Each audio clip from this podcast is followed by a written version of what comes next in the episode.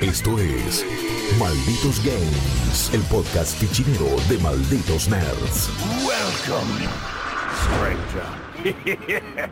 ¿Qué tal, malditos y malditas nerds? Les doy la bienvenida a un nuevo episodio de Malditos Games. Yo soy Chopper y vamos a estar hablando de un juego muy esperado con un gran amigo de el señor Reza. ¿Cómo estás? Muchísimas gracias, Chops. ¿Cómo estás? ¿Todo bien? ¿Todo bien? ¿Todo tranquilo? Todo, todo bien, todo tranquilo, contento de hablar de este juego, contento de volver a encontrarnos. Habíamos prometido en las últimas ediciones que, que íbamos a empezar a meterle más ritmo, Sí. eh, empezar a, a compartir más tiempo, así que me encanta por ese lado. Y la verdad que contento de venir a calmar a la gente, diría yo, ¿no? Es verdad porque, eh, digamos, esto ya hemos tenido la Summer Game Fest, se anunció que va a venir en Game Pass, se anunció que ya falta poco, faltan días nomás.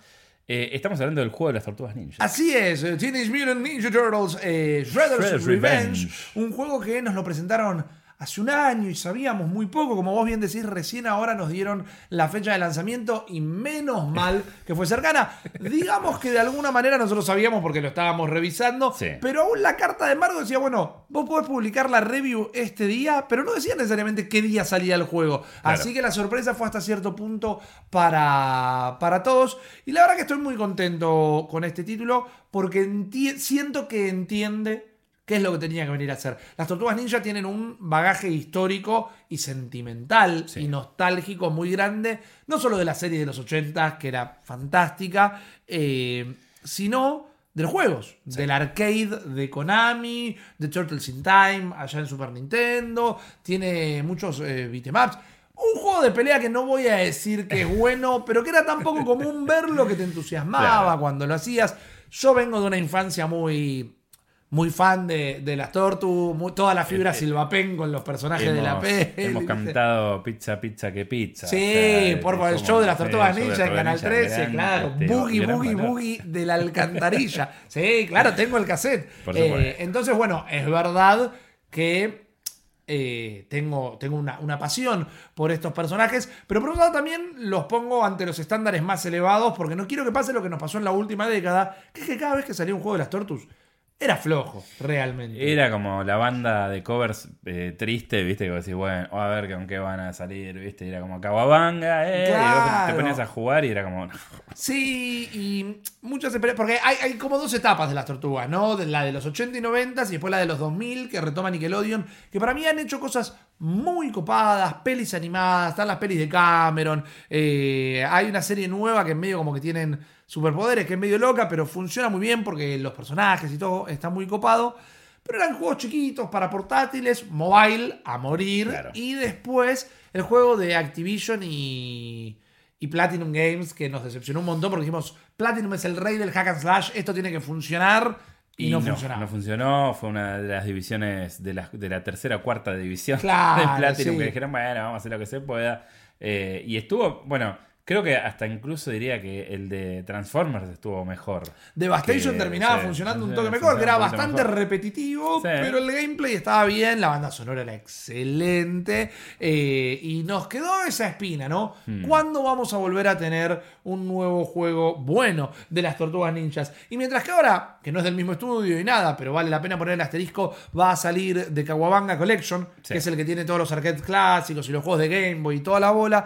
Finalmente pudimos revisar eh, Shredder's Revenge.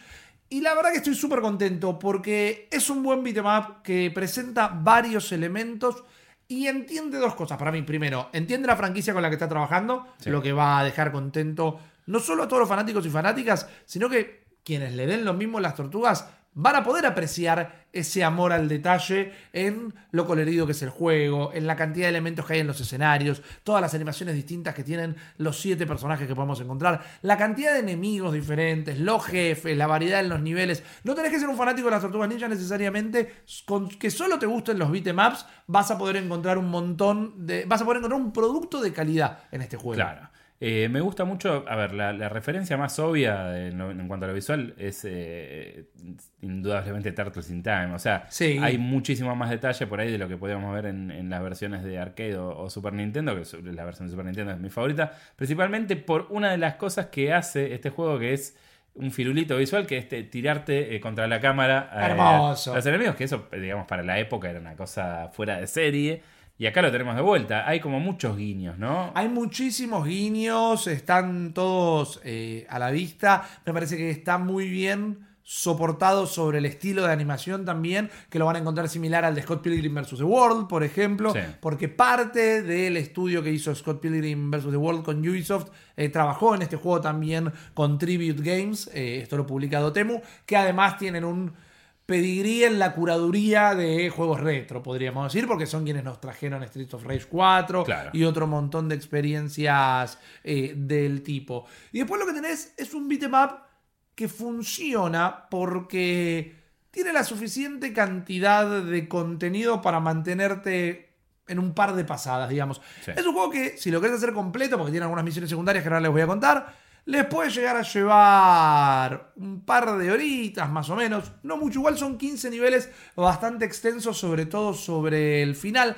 variados en lo que hay que hacer con los niveles y también, como están viendo tal vez en pantalla lo que es el primer nivel, los escenarios cambian constantemente. No tenés un nivel que se te hace largo. Tal vez lo sentís largo si te estás colgando con un último hilito de vida y decís, por Claro. favor, que termine esta tortura. Pero la verdad que eh, a nivel contenido es muy llevadero. Sí. Pero vos tenés dos modos de juego, por ejemplo. El modo historia, que lo que hace es que podés, te guarda el progreso. Así que si querés lo cerrás y te vas y volvés y lo levantás de ahí.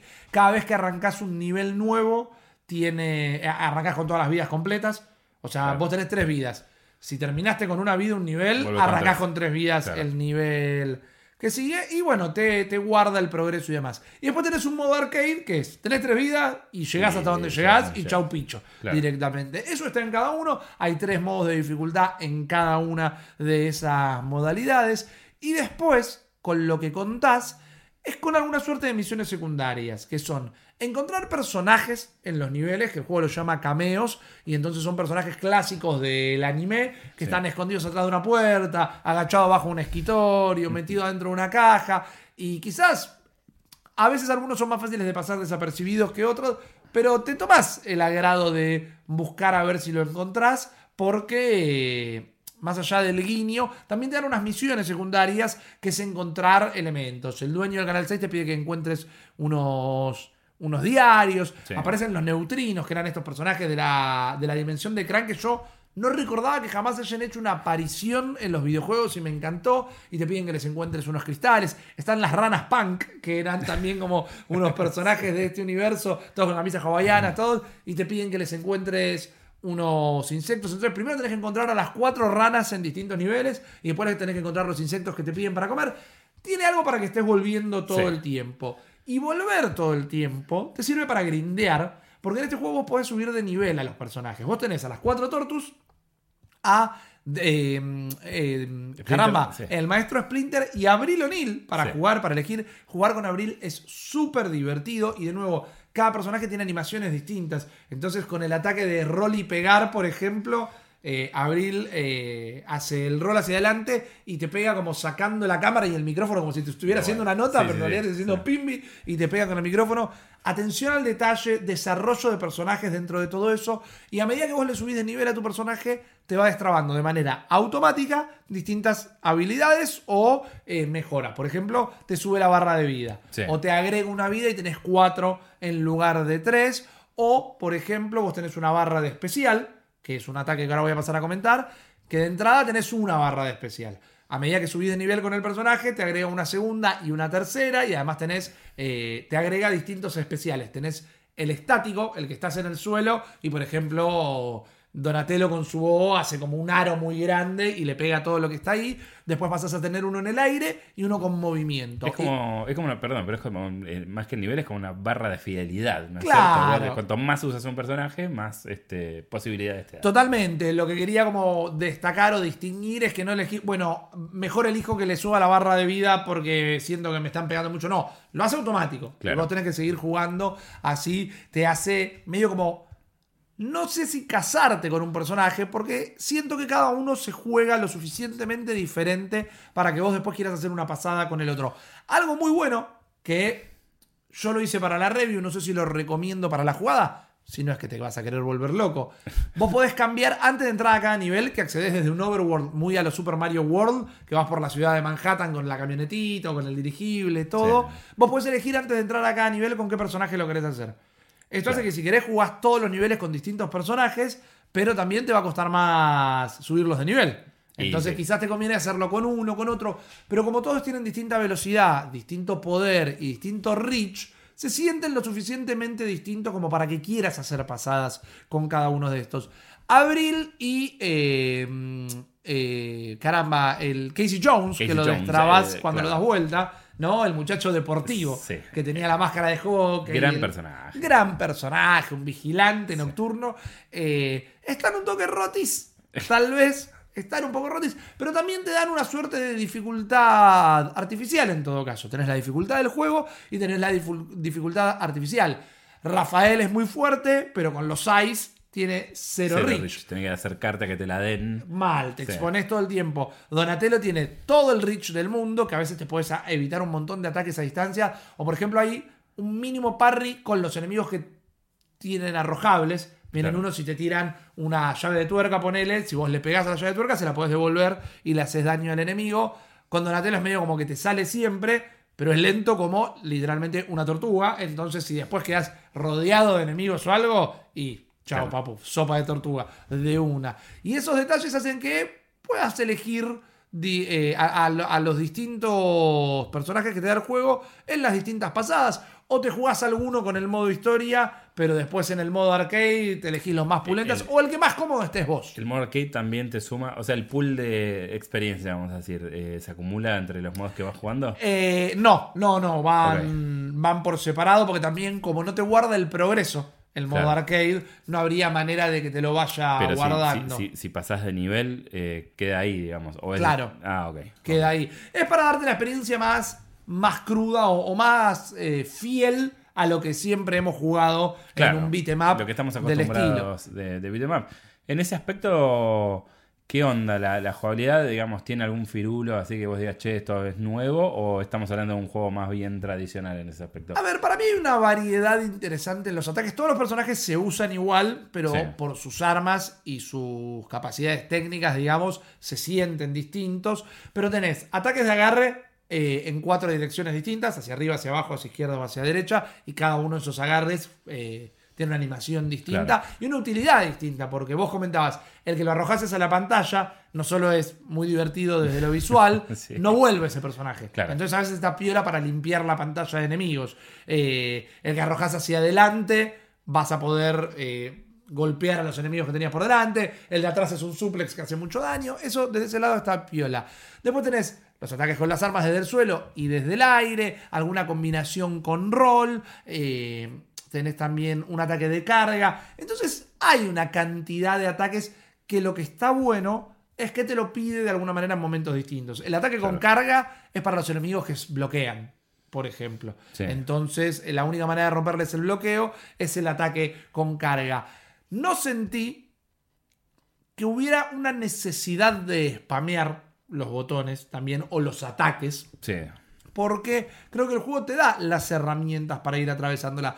Tenés un ataque muy piola y muy útil, que es apretando el botón de salto y ataque al mismo tiempo, hace un golpe ascendente que arroja hacia el enemigo hacia arriba, y ahí lo puedes enganchar en un combo en el aire, o apretando de nuevo, vos estando en el aire, esos dos botones, hace el golpe hacia abajo. Y a veces esto de tirarlo y eh, Claro. alzarlo y tirarlo, alzarlo y tirarlo, alzarlo y tirarlo, te puede llegar a sacar de un aprieto. Yo creo, y acá es como les doy permiso a todos y a todas, si tenés ganas de spamear, spamea tranquilo. No va a venir la, policía del, del gaming a decirte que está mal. Ahora, creo que sería malo si el juego te obliga a spamear o la única manera de matar a un enemigo es spameando. Y eso es lo que no siento. Yo creo que el juego te da las herramientas para jugarlo de la manera... O, o de una manera tan estratégica como vos quieras. Y, y en cuanto al diseño, digamos, de los, de los encuentros, a veces pasa que eh, la, la concepción del beat'em up eh, cae en un lugar que por ahí los estudios interpretan como, che, bueno, te llenamos de enemigos, y por ahí se vuelve todo medio como un trámite, se vuelve un poco engorroso. Entiendo. Acá vos sentís que hay como un juego más interesante con los enemigos, sentís que sentís frescura, eh, te, te mantiene activo, estamos activos, digamos, todo el tiempo. Yo creo que hay un. Es el punto donde podemos empezar a ver tal vez las falencias del juego, pero se mantiene del lado positivo del balance. bien. Porque de nuevo, como los niveles van cambiando de escenario tanto dentro del mismo nivel, eso hace que se sienta fresco. A medida que avanzas el juego, sí repite enemigos, pero no te hace la de te lo repetí pero te lo cambié de color. Acá siempre supimos, ¿no? Que están los, los ninjas del Foot Clan, hay un montón ver, de todos colores. Digámoslo con todas las letras, no te hace la de Elden Ring. No, claro, claro, claro. No, viste, no, pavada, no. Pero hasta el último nivel de los 15 agrega enemigos nuevos en todos los niveles. O sea que vuelven a aparecer los viejos, pero te va agregando. No te aparecen jefes de los niveles anteriores Claro. como mid-level boss. eh, hay niveles, el nivel del ascensor, el nivel de arriba de la patineta, todo eso. El juego encuentra la manera de Sí. mantenértelo fresco. Distintos hazards en los escenarios, trampas, ¿viste? un lanzallamas, una pistola, un pozo. Lo que no hace del todo bien en los niveles para mí Sí. es manejar la perspectiva.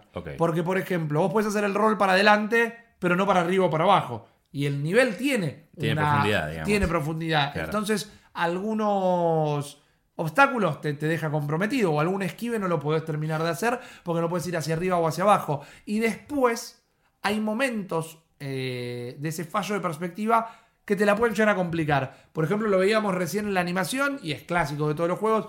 En algún momento tenés algún enemigo que te tira un cohete o un hazard que va a caer algo del techo, entonces primero te avisan en el suelo donde va a caer para Claro. darte un segundito que te pongas en otro lado. El, el típico. La flex, sí, Sí, te ponen un- una mira en el suelo o algo por el estilo. Esta perspectiva medio falseada que no manejan del todo bien, algo hace que digas, bueno, si me paro acá al ladito no me pega Nada. y te termina pegando igual, porque no estaba del todo bien trazada esta profundidad medio extraña. Digo, esto le faltaba una semana de laburo, una semana más. Sí. Que quizás lo tiene para cuando salga el Claro, juego final, ¿eh? puede ser. pero en mi experiencia las profundidades no las manejaba bien y después los jefes son poco, son variados y son todos, me encantaba verlos. No, el Rat King, no, este, el Hay, otro. hay mucha variedad ahí. Hay mucha variedad Bien. de personajes de todas las eras de, de las Tortus. Algunos son te pego hasta que te bajo la barra y esos son tal vez los peores.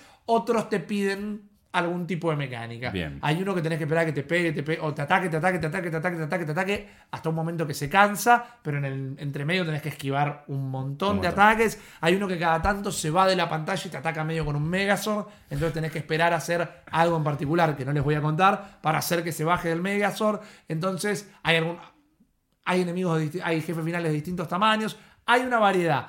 Pero de esa variedad, de esos 15 jefes finales, la mitad se les podría haber ocurrido algo un poco más interesante para hacer. O que todos tengan una mecánica para ganarle, o que ninguno la tenga, pero hay algunos Claro. jefes que terminan siendo un trámite. Y, es, y ese, esa diferenciación entre el diseño de ese combate, ¿sentís que tiene que ver con la importancia de cada uno de estos? Sí, tiene que ver con la importancia del jefe en ese momento, pero digo, siento que hubiera ele- elevado un toque la experiencia en general Claro. si todos hubieran tenido algún Sheite. El Sheite también puede ir de menor a mayor y el del primer nivel que solo te pegue, el del segundo nivel que le agrega una cosita y así sucesivamente. Claro, pero así como medio irregular es como extraño. Claro, es extraño. Y después, que es volver a penitas a lo que te decía de la perspectiva, y que hasta cierto punto, y esto es una apreciación completamente personal, hasta cierto punto creo que es a propósito, pero no sé si me gusta que sea a propósito. Los niveles de la patineta, por ejemplo, que es primero la patineta en el agua y después el deslizador que va por el cielo. Entonces, como que se va repitiendo Claro. un par de veces. La idea es como que se va, se, se entiende, digamos. No llega un momento que decir, che, ya entendí. el- el- Claro, y además siempre termina siendo. Si vos lo bajás a un croquis y, Sí. y no ves el fondo que en un lugar es agua y en el otro es el cielo, sabes que estar sobre esa patineta es lo mismo que estar caminando sobre el suelo firme y todo. Pero a veces pelear con enemigos aéreos estando arriba de la patineta hace que conectar los golpes sea un dificilísimo. Bueno, es- ese es un punto que te, del cual te iba a preguntar cuando empezaste a hablar del rol y lo vertical y lo horizontal, porque, digamos, uno eh, lo ve de los sprites, pero hay que ver cómo el juego considera para eh, tu posición respecto al enemigo para calcular el, el hitbox. Bueno. Eso es re jodido. O sea, hay- es muy difícil lograr, digamos, ese punto perfecto en donde, si bien es todo 2D, hay un... O sea, porque a veces te da la falsa sensación de tener un volumen que cuando vos pegás no lo conectás o por ahí cuando te viene un ataque decís lo esquivé y te la puso. ¿Viste? Pa- bueno, eso pasa muy seguido y es tal vez el punto más, más criticable de- del juego. Y lo que decía es que hasta cierto punto, al menos en los de las patinetas, para dar un ejemplo, no en todos los niveles, digo, bueno, lo dejaron como, como referencia o como, como callback de eh, esta parte eran jodidas, eh. yo lo ent- el juego es tan autorreferencial y es tan celebratorio de todo lo que son este tipo de juegos y las tortugas ninjas en particular, que te creo si me decís que lo dejaron a propósito. Ahora, haceme toda la fiesta que quieras y la celebración que quiera, que el juego venga dentro de una pizza si querés, pero que los niveles se jueguen bien. Claro, claro. Bueno, es que lo que ahí es como uno tiene que decidir de qué lado se pone de la mecha, ¿no? Porque es como que decir, bueno, esto hasta qué punto es una referencia y hasta qué punto es tipo, che, mirá, el- el- no estamos viendo, o sea, es un juego que eh, glitches visuales no tiene. Pero eh, hay ciertos juegos que replican esta estética que, viste, que empiezan a hacer con el flickering. de- Sí. Pues decís, che, pero esto es molesto. O sea, esto, esto molestaba en su momento. Claro. Yo entiendo que busca representar algo legítimo de esa época, pero la verdad que es molesto. Lo mismo pasa con el, con el sistema este de detección de los hitbox. O sea, Claro. eh, lo puedes hacer preciso para que sea más satisfactorio y más acorde a los tiempos. Porque ya creo que le sobran referencias, le sobra, digamos, ¿no? Esta cosa de evocar ese, ese momento. Pero como estamos hablando de un juego que mm, lo pintas tan redondo, obviamente uno se pone del lado del bien, ¿no? Dice, bueno, esto claramente es un guiño y lo vamos a tomar como tal. Total, y creo que eso tiene, con, con todo eso tiene que ver el puntaje final del juego, porque mientras que Que podemos decir que es un mi puntaje final ¿no? es un 9. Sí, Mi puntaje bien. final es un 9. Nueve ripis, nueve a veces- pisitas. Nueve pisitas, exactamente. 9 de jamón y morrón. Porque y te debe haber pasado mil veces de... Terminás de una review, estás, lo- el puntaje lo venís pensando todo el tiempo. Sí. Pero a veces estás como en una balanza que decís, ¿se merece el punto extra o no? Te voy a hacer una pregunta respecto al proceso de review. por favor. ¿Qué tan rápido pones el puntaje? A mí me está pasando últimamente que a la hora y media ya más o menos lo sé. Eh, a veces siento, particularmente con el termómetro de las redes sociales, que nunca tienen que regir sus vidas por las redes No, sociales. jamás. ni lo bueno ni lo malo. Nada, jamás. nunca se comparen con las redes sociales ni nada. A veces siento que a la gente le molesta cuando uno cuenta esto. Yo creo que a esta altura del partido, y depende también mucho con el género de juego y demás, no te digo un Elden Ring, ponele. Claro. Pero un beat'em up que evoca lo clásico y todo, no hace falta necesariamente llegar al final para darte cuenta del puntaje. Tal cual. Tal cual. Y, y también mi proceso a veces es de. Tengo el puntaje bastante. Con esta impresión inicial del juego final. Sí. Tengo el puntaje bastante rápido. Y después el proceso de análisis también pasa un poco para ver si se si mantiene ese puntaje Claro. inicial. Lo tenés ahí arriba y le empezás a disparar con lo que Exacto. A ver cuánto se aguanta. Lo que pasa es que también creo que en un punto es tipo, bueno, el chabón que está, no sé, haciendo un trabajo que uno pensaría que, uff, qué bajón o qué garrón tener que hacer esto o qué. Y el chabón para él, el tipo es, un, no sé, una cosa normal, ¿viste? Todos los días, che, atiendo a un flaco que le faltó el brazo en el hospital. "Eh, bueno, tú Claro. lo mando a tu casa y voy y me tomo un café mientras tanto. Esto un poco en un momento empieza a pasar, ¿no? Que, sí, totalmente. Sobre todo cuando estamos hace un tiempo. ¿Viste cuando ves los videos de TikTok o algo de eso que son japoneses en una fábrica y que, yo, que tienen que guardar las cartas dentro de las cajas y guardan 17 por segundo? Claro. Bueno, en un momento se llega a algo similar. Entonces me dice, bueno, yo entiendo que este juego me está presentando esto y, Sí. y- y- y se encuadra dentro de este valor. Después veamos si se mantiene lo suficientemente fresco para que ese valor no baje, Claro. si las mecánicas se- son lo suficientemente entretenidas hasta el final para ver si bajan, si funciona en todos los escenarios la propuesta que Claro. me hace. Y ahí es donde iba el que estuve barajando mucho tiempo, tal vez un 8 que uno podrá decir, y también digámoslo acá, ¿no? El valor numérico es un capricho de la industria. eh, Sí. Porque vos podés explicar si un juego es bueno o no, si vale la pena o no, sin necesariamente clavarle un número Sí, del 1 al 10. sí. Pero mientras que entre un 8 y un 9 la diferencia es de un punto, un 9 también casi se acerca al cielo. sí, sí, sí. Y creo que la diferencia, ese punto de diferencia lo terminé poniendo por lo que vos decías antes de que empezáramos con todo este divague.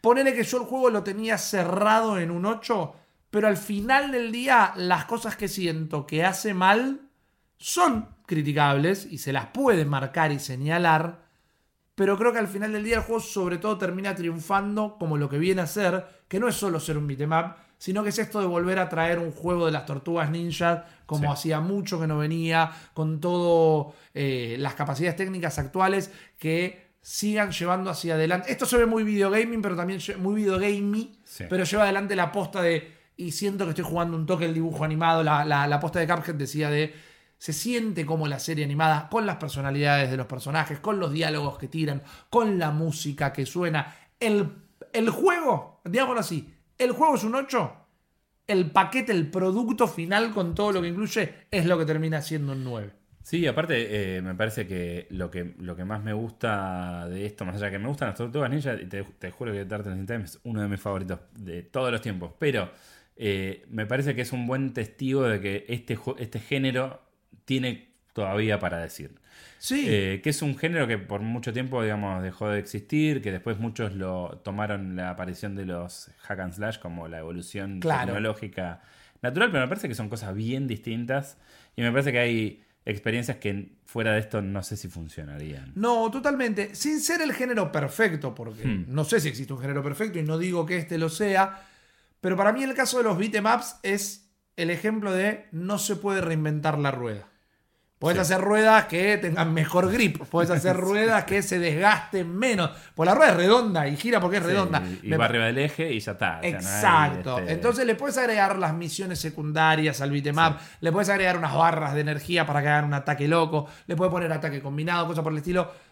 Pero es caminar hacia adelante y pegarle piñita a Sí. todo lo que se te cruza. Y entiendo que el juego no quiso morder más de lo que puede masticar, se encargó de saber qué es lo que tenía que ser y tratar de ser la mejor versión de lo que tenía que ser. Y ahí, con los paquetes agregados, con el personaje destrabable, con el valor de rejugabilidad que creo que tiene, porque ah, también, eh, y ya quizás hasta cerrando con esto, vos jugabas Final Fight o Captain Commando o el beat'em up que te gustaba en el arcade y lo terminaras. O, o te comiera la ficha y, y murieras, al otro día cuando volvías, le volvías a meter una fichita y lo volvías a jugar. Creo que este juego tiene ese valor de rejugabilidad a la hora de probar a los siete personajes distintos, levelear a los siete personajes distintos y después ya eh, llega el momento de, con, a través de, de internet, jugar con amigos y es Claro. otra fiesta. Es otra fiesta y también creo que ahí está el punto de, la- de lo moderno de este juego, ¿no? O sea, el- el incorporar estas cosas que tienen que ver con progresiones de otros géneros, el nivel, los desbloqueables. Claro. esas cosas creo que lo, lo traen más a la actualidad. Yo la verdad que tengo muchas ganas de jugarlo. Afortunadamente soy un abonado de Game Pass, así que eh, saldrá el 16. Eh, te agradezco muchísimo por, por esta eh, enorme, titánica. Gracias. Yo me review. siento como que estoy bajando de, de la montaña con las tabletas y con las buenas noticias, Sí, ¿viste? te traigo tranquilidad. Eh, Exacto. sí. Bueno, pero eh, realmente, siempre que vienen estos juegos así a rescatar cosas que son muy cercanas al corazón de tanta gente, hay una preocupación. Claro que sí. Claro y que sí. es tan fácil hacerlo bien como cagarla, a veces, parece. Y bueno, este es uno de los casos que han salido muy bien. Así es, Chops, así es, Chops. La pregunta que me quedo, que, que- dejo picando acá es: ¿qué es lo que se viene, no? Quizás no para las tortugas, pero digo, Dotemu hizo 2020, fa- eh, Street of Rage 4, 2022, Tortugas Ninja. ¿Qué va a revivir? Ahora me puse dulce. Yo me arriesgaría con un Sunset Riders. Es muy difícil por... eh, Por quién- Konami, por el dueño de la propiedad. que- pero me encantaría ver Opa. a los jinetes de vuelta. Lo sí. redijiste, ¿eh? Para mí es el que tiene que ser. O sea, es el, el próximo. Tiene bueno, que ser así. bueno, pero a alguien que le gusta hacer revivals es Capcom y un Kylax and Dinosaurio, yo creo que a la gente le puede llegar a gustar bastante. Sí, ¿eh? sí, sí, sí. Bueno, estamos hablando ya de, de la- las gemas de los 90. Exactamente. Pero bueno, cuando salgan y si salen, se los vamos a estar contando acá en Malditos Nerds. Por supuesto, Rippy, muchas gracias. Nos vemos eh, y escuchamos en el próximo episodio de Malditos Adiós. Esto fue Malditos Games, el podcast fichinero de Malditos Nerds.